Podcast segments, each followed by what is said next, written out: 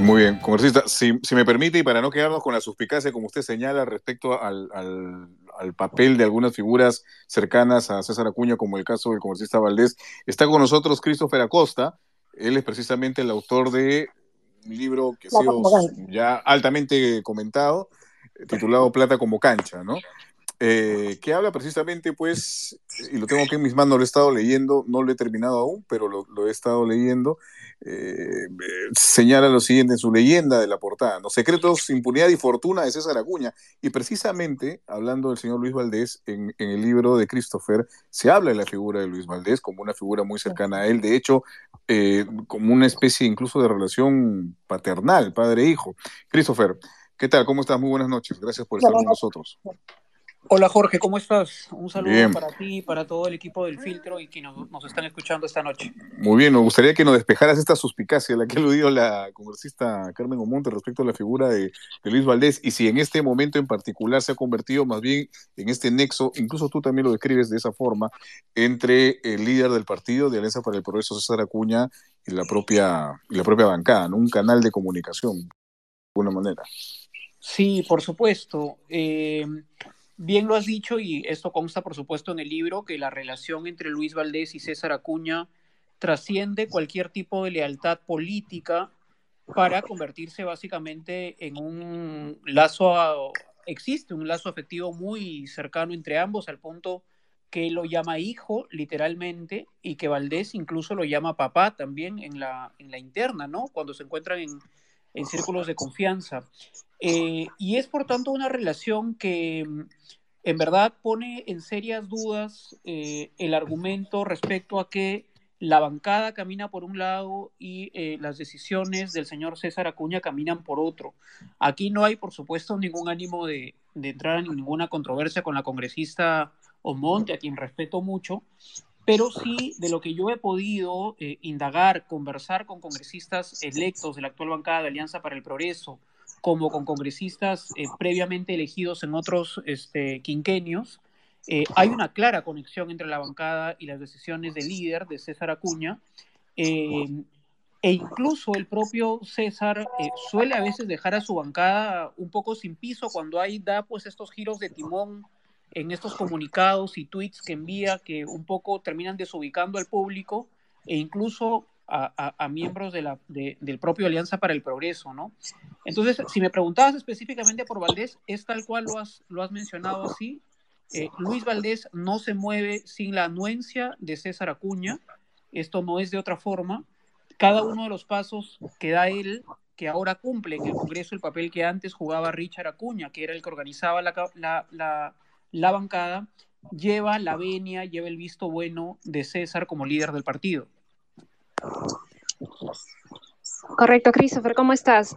Eh, quería no dejar de mencionar que además, bueno, hace unos días Indecopia ha declarado infundada la denuncia que interpuso César Acuña al libro eh, por la supuesta competencia desleal en modalidad de actos de confusión y que también declararon infundada una denuncia por explotación indebida de la reputación ajena. ¿Podrías darnos algunas pautas, quizá para los que nos escuchan, de lo que ha dicho Indecopi y cómo y, y cuáles son estos procesos que aún continúan eh, interpuestos por Acuña en, en, contra tuya y en contra de la editorial? Hola, Francesca. Sí, eh, son, son dos denuncias eh, diferentes, ¿no? Le, leí en Twitter y luego in, incluso eh, el tema rebotado en algunos medios de, de, una manera poco clara. En verdad, lo que hemos ganado, hablo en plural porque incluyo en esto a la editorial Penguin Random House, que es quien, quien editó e imprimió el libro. Eh, lo que se ha conseguido actualmente es que Indecopi eh, declare infundada la demanda de Acuña en este foro, en esta entidad este, precisa, ¿no? Por eh, los temas que tú acabas de mencionar. Esto es diferente, digamos, de la demanda judicial que ha entablado en mi contra y en contra de la editorial también el señor César Acuña por el delito de difamación y por el que pide, pues, los famosos 100 millones de soles, ¿no? Esto todavía, digamos, está este, vigente y en algún momento nos va a tocar, por supuesto, responder como corresponde y probar cada una de las afirmaciones del libro en, en, vía judicial. Así lo ha querido el señor César Acuña y por supuesto que lo vamos a hacer. Eh, respecto a Indecopi, sí, esta ha sido una demanda, digamos, en el, la vía administrativa, que es la que entabló el señor Acuña vía su abogado Enrique Gersi, por la cual solicitaba pues que el libro sea requisado, retirado de librerías, porque él alegaba que tenía derechos sobre la frase plata como cancha, ¿no? Eh, lo cual eh, lo, ha, demostrado la resolución de Indecopi, no es cierto, no es así. El señor Acuña en algún momento registró plata como cancha eh, como una frase en el rubro publicidad asociado a su imagen, pero quienes manejan algún tipo de información sobre derechos de autor sabrán que ese tipo de marcas registradas se deben registrar en un rubro específico, ¿no? El libro, la editorial, lo ha usado en el rubro editorial, en el rubro libros, donde la frase no tenía ninguna restricción, razón por la cual Indecopi, por supuesto, nos ha dado la razón y ha permitido eh, no solamente que no se nos sancione económicamente como pedía el demandante, sino que el libro pueda este, seguir en librerías, que era lo que la demanda intentaba que no se consiga, ¿no? Pedía más bien que se retire.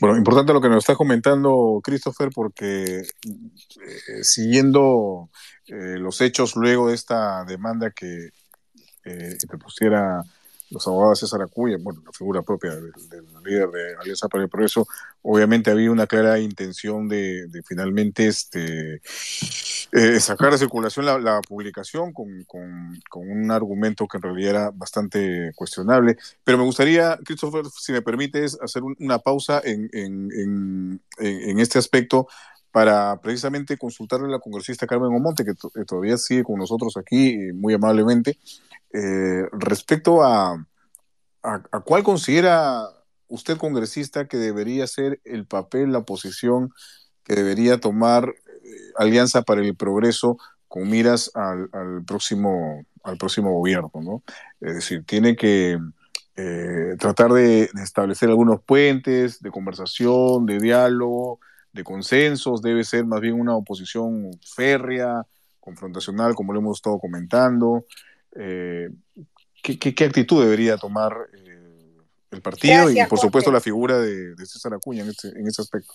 Gracias, Jorge. Yo creo que Alianza para el Progreso, que va a tener una bancada que es una de las más grandes, a pesar de que son en el fondo em, una, eh, en el fondo es un congreso de minorías, ¿no? Porque eh, está, está bastante disperso, disperso en los grupos, pero de todas maneras son 15 votos. Entonces yo creo que el papel de Alianza para el Progreso, como el de todas las bancadas, de ser posible, de toda la sociedad en su conjunto, nosotros, ustedes, los medios de comunicación, los ciudadanos, debe de ser el de la el de mirar el horizonte país que queremos tener, ¿no?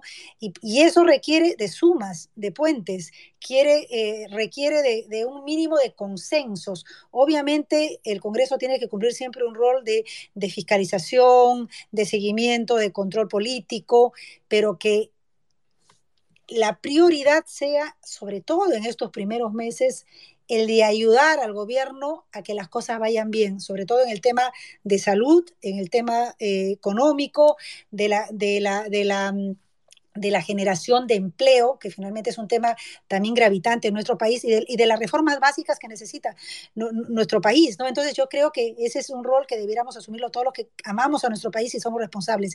Y en el caso de las bancadas, y sobre todo en el caso de Alianza para el Progreso, y bajo la, batuta de César Acuña, esa debiera de ser su, eh, su misión, debiera ser su, su responsabilidad, ¿no? Y asumirla, y asumirla bien. Hay experiencia política, por tanto, pues se puede perfectamente cumplir ese rol dentro del Congreso, que hoy más que nunca va a necesitar de, muñeca política eh, y, de llegar a consensos para que finalmente pues, pueda irnos bien a todos, ¿no? El vocero de Alianza para el Progreso, eh, si no varía, creo que es el congresista electo Eduardo Salguana, que ya tiene experiencia política. Eh, yo creo que puede cumplir un, buen rol y espero que, esta vez pues, la bancada cumpla, cumpla una, una función de, de apoyo a la gobernabilidad. Espero que sea así. Congresista Omonte, muchísimas gracias por estar participando hoy de nosotros. La comprometemos a ni bien usted converse con César Acuña, poder conversar con nosotros para saber cuál fue la decisión finalmente que usted toma. Eh, muchas gracias por, por estar con, el filtro. No, gracias a ti, Francesca, a Jorge, a Filtro y a todos los que nos han seguido. Y bueno, estaremos en contacto. Muchísimas gracias.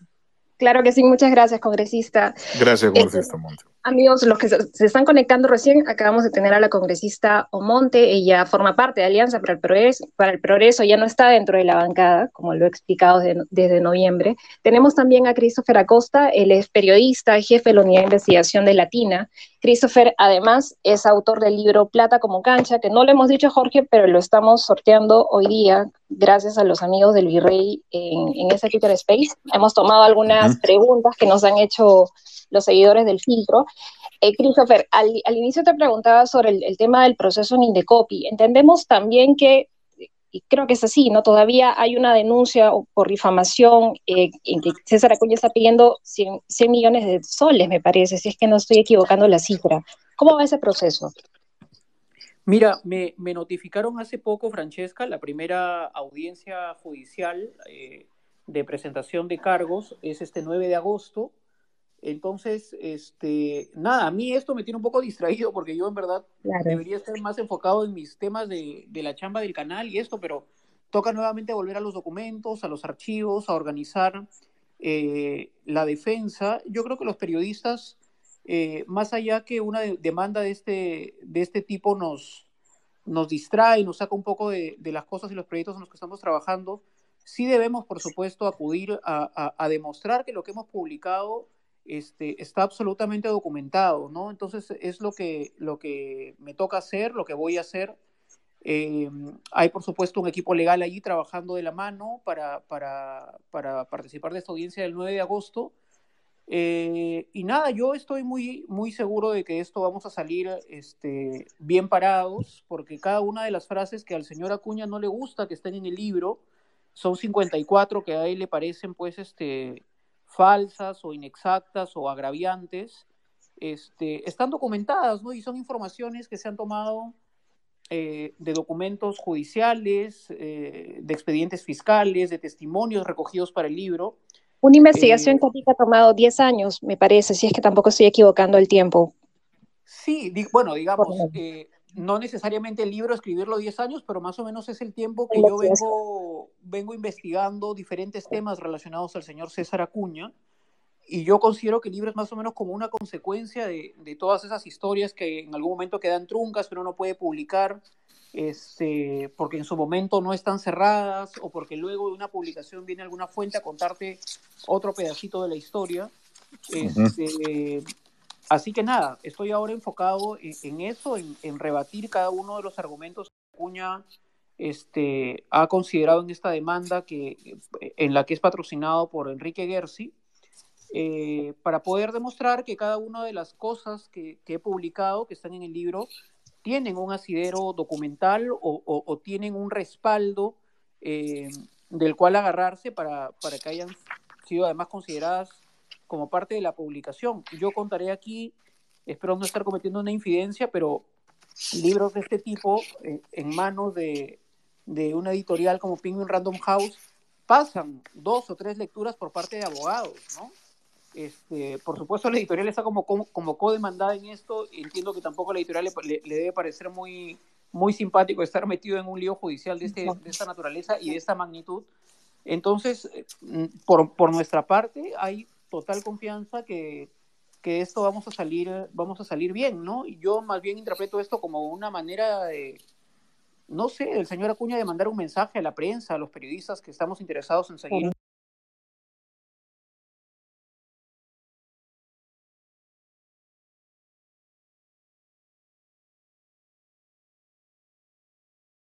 Alvarado Ollarse. Eh, y realmente yo me, quedé sorprendido leyendo esto porque eh, sitúas el inicio de esta historia en, la sala de una notaría para que se firme finalmente un acuerdo muy confidencial respecto a cuál iba a ser mm, la, reparación, o en fin, luego de todo este escándalo de, de plagio que se había suscitado en plena campaña electoral pasada. ¿Podrías contarnos un poco de esta, de esta historia para que las personas que todavía no, no leen eh, la publicación por lo menos tengan ya alguna pista de, cómo va la narrativa y, las historias que pueden encontrar en, la publicación, por favor, Christopher? Claro, claro que sí. Yo, yo quería que el libro este, empiece, como lo has mencionado tú, contándole a la gente en qué había quedado el, el último en la vida eh, pública de César Acuña, ¿no? La gente recordará que ese último mayor escándalo fue la apropiación, no de párrafos de libros para su tesis, que es algo que también está documentado, sino de la apropiación de un libro entero, ¿no? El señor Acuña, y esto lo revelamos en el comercio en el año 2016, en la unidad de investigación del comercio, donde entonces trabajaba con, con Daniel Llovera, eh, encontramos que en efecto el señor Acuña había tomado un libro íntegro de un profesor suyo, el señor Otoniel Alvarado, y reimprimiéndole la carátula, había sacado todo un tiraje donde él aparecía como autor, ¿no? Entonces, la, la historia es tan absurda que, que, este, parecía increíble, ¿no? Pero en efecto había ocurrido. Eh, esto lo publicamos en el 2016 y lo que cuenta el libro es una de las razones por las cuales el señor eh, Otoniel Alvarado Ollarse no ha vuelto a salir a, ningún medio de comunicación eh, a contar la historia o, a denunciar el, atropello. Y es básicamente porque el señor César Acuña eh, firmó un acuerdo extrajudicial con el profesor Otoniel Alvarado Ollarse para que él se inhiba de seguir adelante con el juicio por plagio que le había entablado Acuña, un juicio que iba a ser inganable este, para, para el propio César, y por recomendación de sus propios abogados, César Acuña decide acudir al estudio Benítez Vargas Yugas, ¿no? a firmar este acuerdo extrajudicial con eh, Otoniel Alvarado Ollarse, por el cual él, Acuña, se entiende, se ve obligado a desembolsar, no diré la cifra exacta, pero algunos cientos de miles de dólares a favor de Otoniel Alvarado para que éste se inhiba de seguir adelante con la demanda y además se le ponía como requisito no volver, no volver a hablar del tema en ningún espacio, foro ni medio de comunicación, ¿no?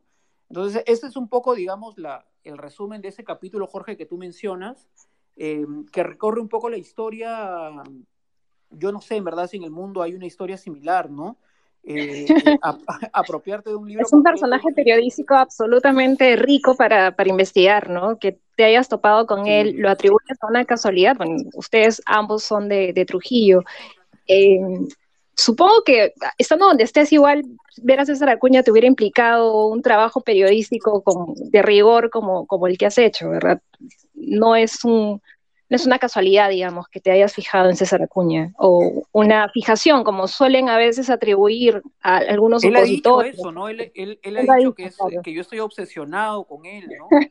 este, pero en verdad es más lo que tú dices, es la casualidad de, de, yo haber empezado, digamos, mi carrera periodística en Trujillo y de haber tenido un contacto directo con la administración Acuña en su semilla más eh, inicial, si cabe la figura, ¿no? Yo he gozado a un César Acuña alcalde por ocho años en Trujillo, entonces a mí nadie me va a contar cómo administra el señor Acuña desde, desde, desde la cosa pública, desde el Estado, ¿no?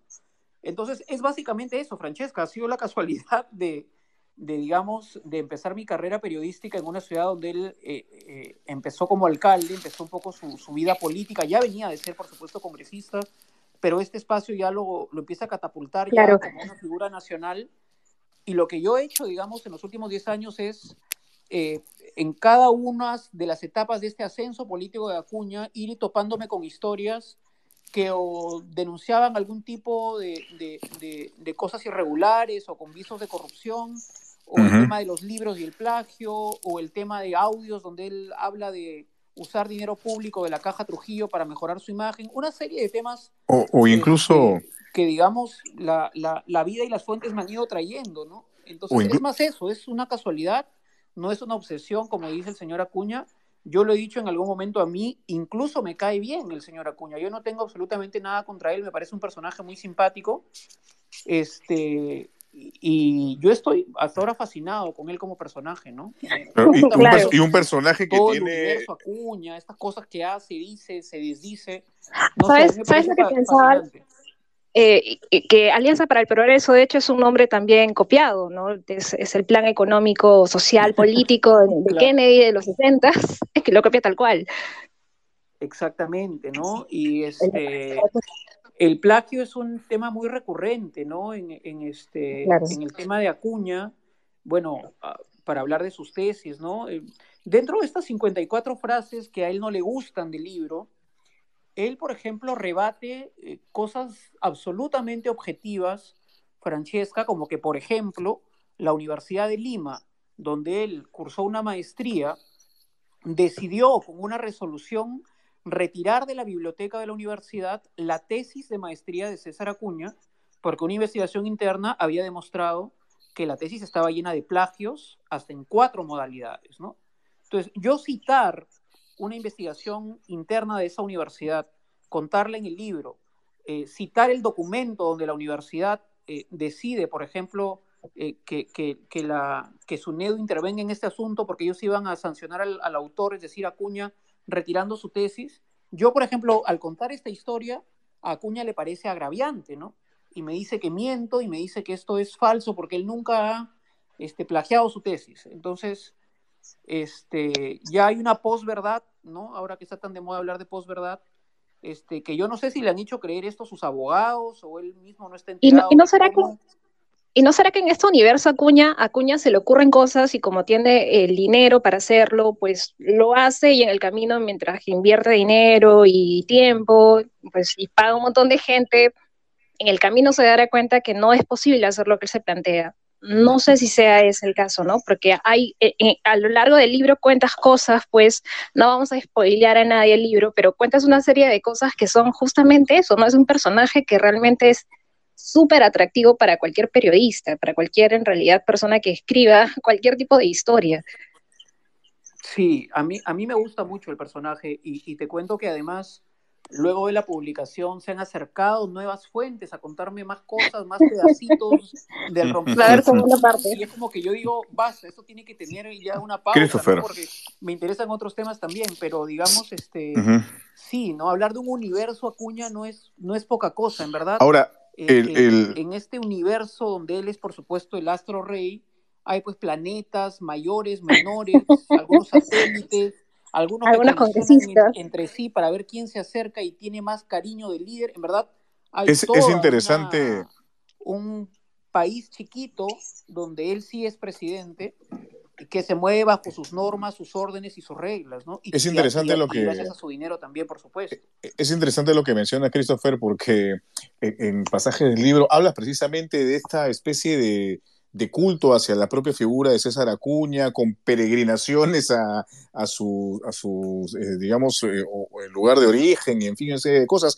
Pero a mí me llamó la atención en algunos pasajes de, de tu publicación, por ejemplo, esta visión Hola. o este, univer este universo Hola, ¿me escuchas?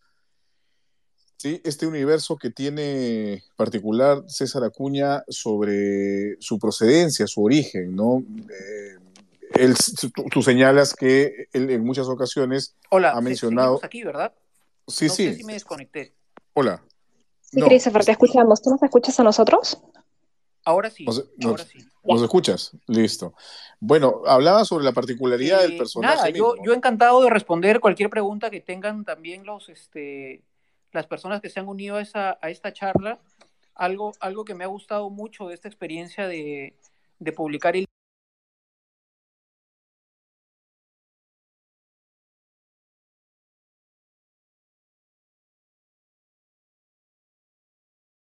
ahora una segunda parte de Acuña, de repente cuando haya suficiente información nueva para, para emprender algo así, este, si hay un proyecto, o sea, yo no sé ni siquiera si llamarlo a un proyecto porque es como una idea primigenia sobre la que vengo reuniendo alguna información inicial y hablando con algunas personas. Este, no, no contaré todavía de, de qué trata, pero este, yo quiero seguir explorando eh, todavía esto, todas esas posibilidades que te brinda trabajar en proyectos de más largo aliento como son los libros, ¿no? Este, sabrán ustedes como periodistas pues que en la televisión nos paramos peleando los Ahí te escuchamos un poquito, un poquito bajo, Christopher. Hola, ahí, ahí está mejor. Ahora. Nos decías que en la tele Sí, bueno, que, que, que, en la tele pues este, estamos, nos estamos siempre peleando los minutos y los segundos, ¿no? Con, con, con los productores para que nuestras historias tengan una mayor participación en, en, el programa o en el impreso, este, igual te estás peleando por más caracteres. Entonces, estos proyectos de, de, de, de más largo aliento sí te dan la libertad necesaria como para poder explayarte este, lo que necesita este, historias más, este, más largas, más complejas, si se quiere. Entonces yo, por supuesto que voy a seguir un poco explorando las posibilidades que da este, periodísticamente los libros, ¿no? Ahora, eh, otra consulta que yo lo escuchaba en una entrevista que te hicieron es de que tú mencionabas que era la última vez que César Acuña iba a intentar ser presidente. Era lo que te comentaban las fuentes, que el siguiente candidato es Richard Acuña. ¿Esto seguiría así o es que Acuña todavía tentaría una siguiente elección? ¿Qué es lo que, ¿Cuál es la información que manejas hasta el momento? Bueno, ya, ya sabemos que, que, digamos, el señor puede decir ahora una cosa y luego otra, ¿no? Eso, digamos, es también una marca muy acuña. Pero de lo que yo he podido conversar con fuentes muy cercanas al entorno de, o sea, digamos, fuentes muy cercanas del entorno del propio César, es que esa era en verdad su última, su último intento de, postular a la presidencia, es la segunda vez que lo intenta, y que el siguiente, digamos, el que está en la banca es el propio Richard, ¿no? Eh, y que él encabezaría eh, la, la, postulación del partido en el año 2026, si es que no tenemos elecciones antes, esperemos que no. Eh, pero como te digo, con el señor Acuña nunca se sabe qué, qué, podría pasar. Lo que sí ocurre con Alianza para el Progreso, como ocurre con Fuerza Popular, es que no deja de ser un partido absolutamente familiar, ¿no? Entonces yo no me imagino en el 2026 eh, una postulación de Alianza para el Progreso que no lleve el apellido Acuña, o sea, o es el propio César o es el hijo, Richard. Eh, ahora mismo en el Congreso hay dos congresistas que son hermanos de César Acuña, ¿no? Esto ha pasado en medio de todos los escándalos políticos y, la inestabilidad del país, un poco como desapercibido, pero hay en efecto dos hermanos eh, de, de, César actualmente elegidos congresistas, uno de Lambayeque, otro de La Libertad, entonces, eh, que no nos sorprenda, por supuesto, que la, misma familia Acuña siga postulando a, cargos de esta naturaleza, ¿no? Que es finalmente la, el, tipo de partido que ellos han construido. Bueno, en realidad esa es la característica, me parece, Christopher Francesca, de, las agrupaciones políticas en nuestro país, ¿no? Eh, si no son con figuras caudillistas, son con figuras familiares, este, dinásticas, en algunos casos. Pero, pero en fin, eh, Christopher, ha sido muy, muy este, nutritivo, por así, por así decirlo, eh, eh, tu participación. No, creo que hay problema, no sé si me escuchan bien. Eso, yo, yo no sé si, si, si, si hay alguna otra pregunta de, de, parte de los, de los participantes. Me gustaría también, por supuesto, conocer sus, sus dudas sobre, sobre la publicación. Eh, aprovecharé a contarles un poco eh, eh, que otro de los temas que al señor Acuña no le gustan que estén en el libro y que ha alegado o, ha presentado como difamación en su demanda ante el Poder Judicial es la historia de su, de su presencia en el servicio de inteligencia, ¿no? De Vladimiro Montesinos. El libro cita, reúne tres testimonios de tres personas diferentes que aseguran haber visto a César Acuña en el Servicio de Inteligencia Nacional, eh, yendo allí a negociar, digamos, su pase a las filas del oficialismo, ¿no? Esto no, esto no es una afirmación que hago yo, es una afirmación que hacen tres testigos presenciales que afirman haberlo visto allí. Uno de ellos es la señora Matilde Pinchi Pinchi, que como se sabe era la persona mejor informada en el CIN de quiénes iban y quiénes no iban a la famosa salita del CIN. Esa historia, que también está contada en el libro, es una de las historias que al señor Acuña no le gusta que estén ahí y que también ha, quejado como falsa o como difamante o agraviante a su, a su reputación. Otro de los temas que al señor Acuña no le gusta que estén en el libro em, son las eh, eh, varias historias de maltrato psicológico y de violencia física que relatan sus exparejas, ¿no? Eh, el libro tiene un capítulo especialmente em, enfocado en sus, en sus afectos, en sus quereres y presenta también al personaje desde, desde sus relaciones sentimentales. Entonces hay ahí algunas historias y pasajes de, violencia física y psicológica que, comentan, eh, que cuentan, digamos, sus exparejas que el libro registra. Eh, y es información que también al señor Acuña le parece agraviante, pese a que son testimonios de personas con, nombre y apellido que cuentan y testifican lo que han vivido a su lado. eh, pero el señor Acuña, digamos, lo, lo, incluye en su demanda como difamación, ¿no? Cuando, digamos, si es que él no estaría de acuerdo con esos testimonios, podría eh, eh, demandar a la fuente original, que son las personas que se identifican en el libro. Entonces, como te decía Francesca, la demanda básicamente está construida de este tipo de, de interpretaciones que hacen del libro este, sus abogados, más que de dichos literales. Entonces, eso me da a mí cierta cierta certeza o seguridad de que de eso vamos a salir bien la editorial y bueno, yo como, como autor del libro, ¿no? Claro, eh, Christopher, no quiero dejar de preguntártelo, creo que ya lo dijiste al inicio, pero Rubén Tobar nos acaba de poner hace un par de minutos en Twitter, luego de que Indecopi rechazó la denuncia de Acuña contra, contra ti, interpusieron otra nueva medida legal en contra, ¿y cuál es el siguiente paso en este caso? Pregunta Rubén Tobar. Claro, las, las demandas, como, como decía, son dos, ¿no? Una es la de Indecopi, que ya la ganamos, creo que, que, no, el, que no se le ocurra al señor Acuña eh, apelar, podría hacerlo, por supuesto, está en su derecho, pero la, la, manera en que Indecopi ha resuelto es categórica, ¿no? Entonces yo no creo que se animen allí a apelar. Y la otra demanda, la que está en pie, es la demanda por difamación, que la ha entablado ante el Poder Judicial, este, en la que solicita pues, que a mí se me condene por por difamarlo, por dañar su, honra y su reputación, como dice en su, en su documento. Y ese es el caso en el que pide 100 millones de reparación. Entonces, este, este está por resolverse. Tomará seguramente algunos meses. La primera audiencia es este 9 de agosto. Eh, ojalá sea pública. Por ahí, si alguien le provoca aparecer por ahí y, y, escuchar los alegatos del señor Acuña, también eh, seguramente será muy simpático que, que, lo haga, será un momento muy acuña.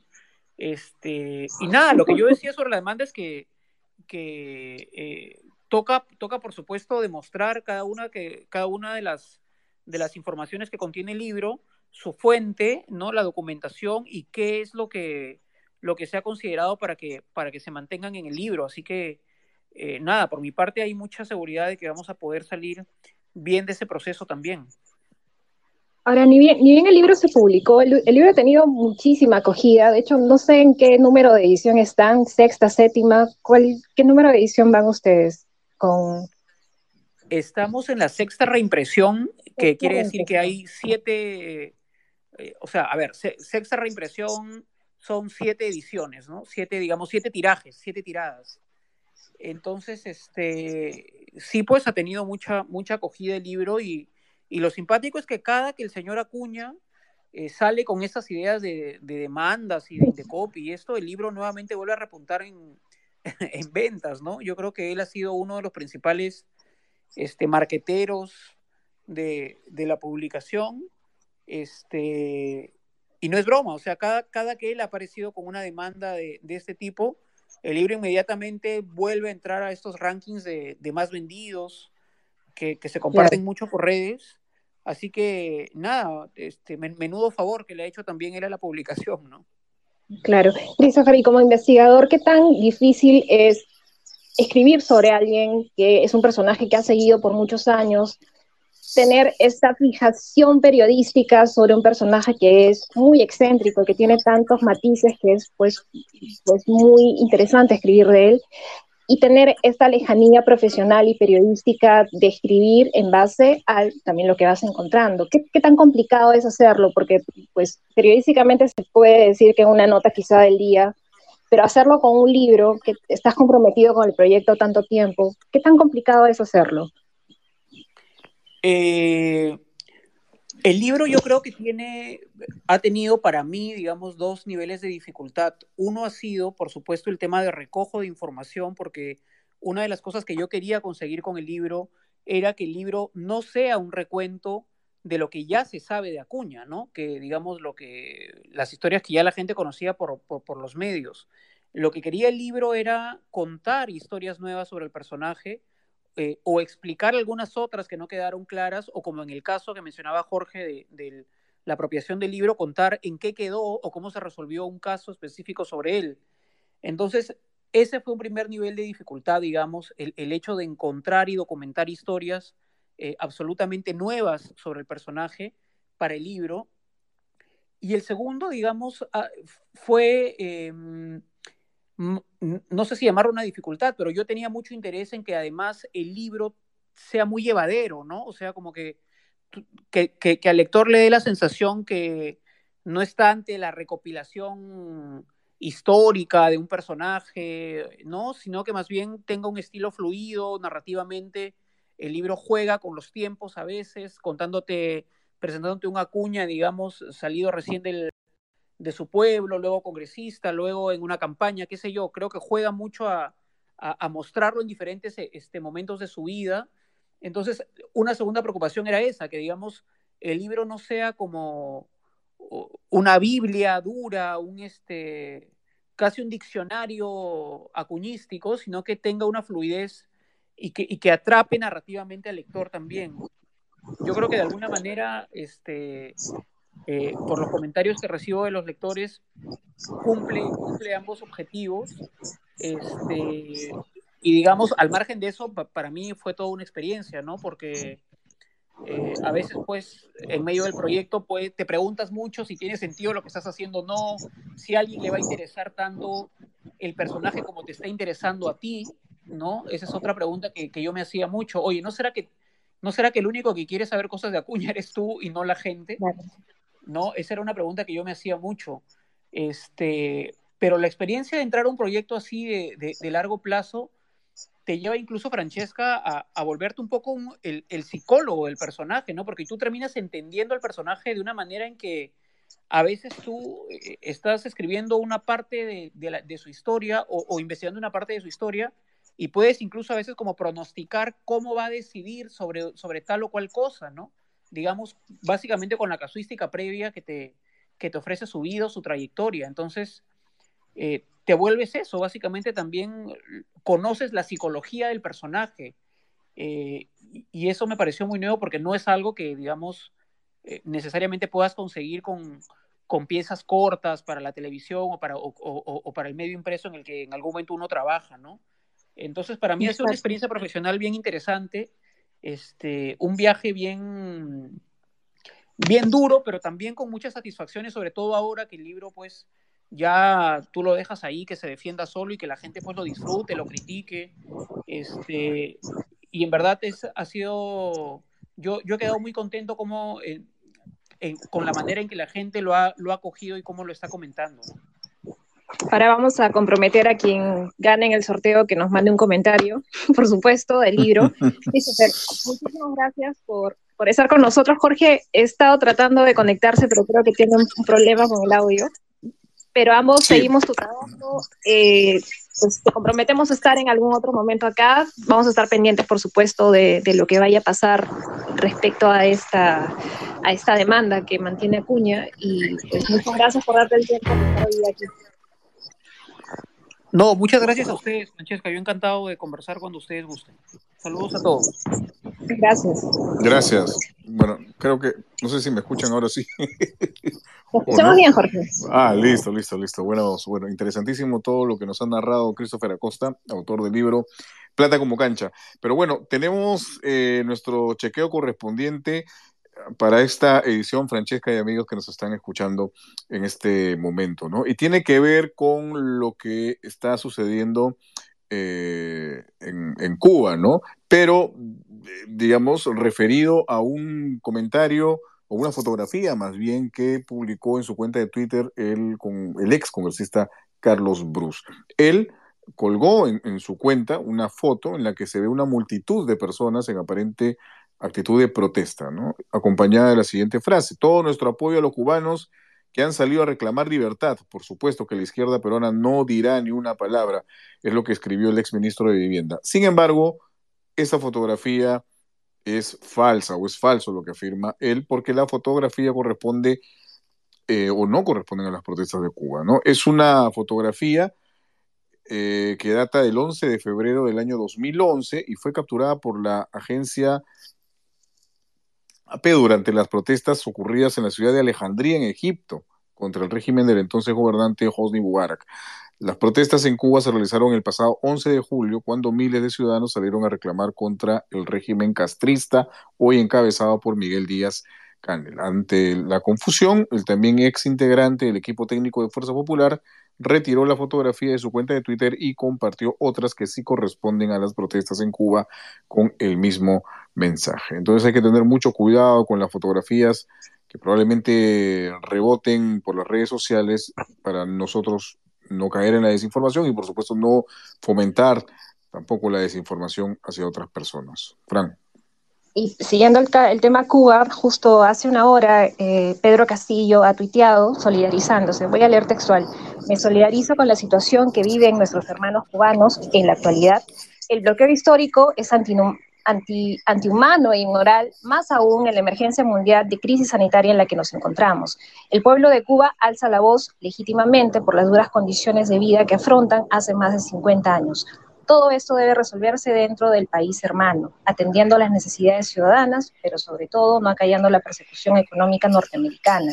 Nosotros como país latinoamericano resguardaremos su soberanía apoyando su impostergable integración económica, ha tuiteado Pedro Castillo hace mm. una hora. Sí, bueno, todo, bien con el tema de protestar contra el bloqueo económico que lamentablemente aqueja a, Cuba, ¿no? Pero también hay, hay posiciones importantes que, no se pueden que, no se pueden, este, a las que no se pueden renunciar, pues no, lamentablemente el régimen cubano es un régimen dictatorial desde hace muchísimas décadas, ¿no? Empezando con, Fidel Castro con su hermano y ahora con el actual presidente, pues entonces las posiciones deben ser claras totalmente en ese sentido, ¿no? Si se van a denunciar eh, de, no sé, dictaduras y, violaciones de orden constitucional y en fin, pues tienen que ser tanto si es hacia un lado del, del espectro como hacia el otro lado.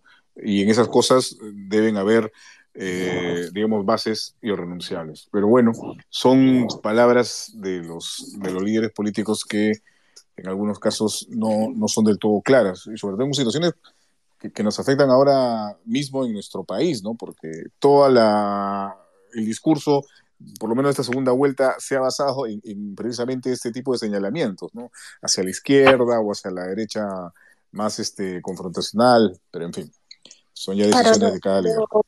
Al menos lo que a mí me preocupa es una cuestión totalmente personal, es entender que es un pronunciamiento más que todo ideológico, ¿no? Hemos estado reclamando todos, y creo que sobre todo los periodistas, y desde el filtro que buscamos justamente basarnos más que todo en hechos, eh, creo que sí es necesario que el debate sea en base a hechos corroborables, ¿no? Eh, Pedro Castillo, pues, está a pocos días de asumir una presidencia, si es que así se, así finalmente se, se decanta todo, en el Perú nunca se sabe lo que puede pasar, pero digamos, este es un mensaje que parece más de una tendencia política, como tú dices, Jorge, ¿no? De, lo que hemos estado discutiendo durante toda esta segunda vuelta, sobre todo, más que un mensaje de un presidente.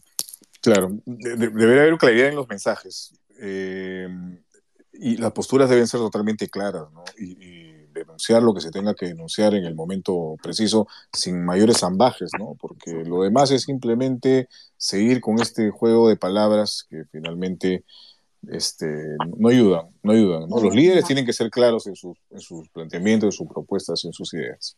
Bueno, algunas noticias antes de cerrar esto. Eh, ya los jurados electorales especiales, los 60, han emitido sus actas de proclamación de resultados descentralizados. Estiman Ahora leía una nota del comercio, una entrevista que hace Sebastián Ortiz a José Naupari, que él calculaba que entre el 23 o 26 de julio aparentemente estaría ya la proclamación. Y nuevamente, ¿no? Ojalá que sea antes, porque creo que se ha informado de manera correcta en base nuevamente a hechos la necesidad de tener una transferencia ordenada del poder, ¿no? Yo revisaba los diarios de hace cinco años y para el 15 de julio ya Pedro Pablo Kuczynski había presentado su gabinete entero. Ya tenían un, un equipo de transferencia del mando. O sea, estamos muy atrasados respecto a lo que se hizo hace cinco años y en todos los procesos electorales anteriores, ¿no? Es una situación preocupante. Sí, bueno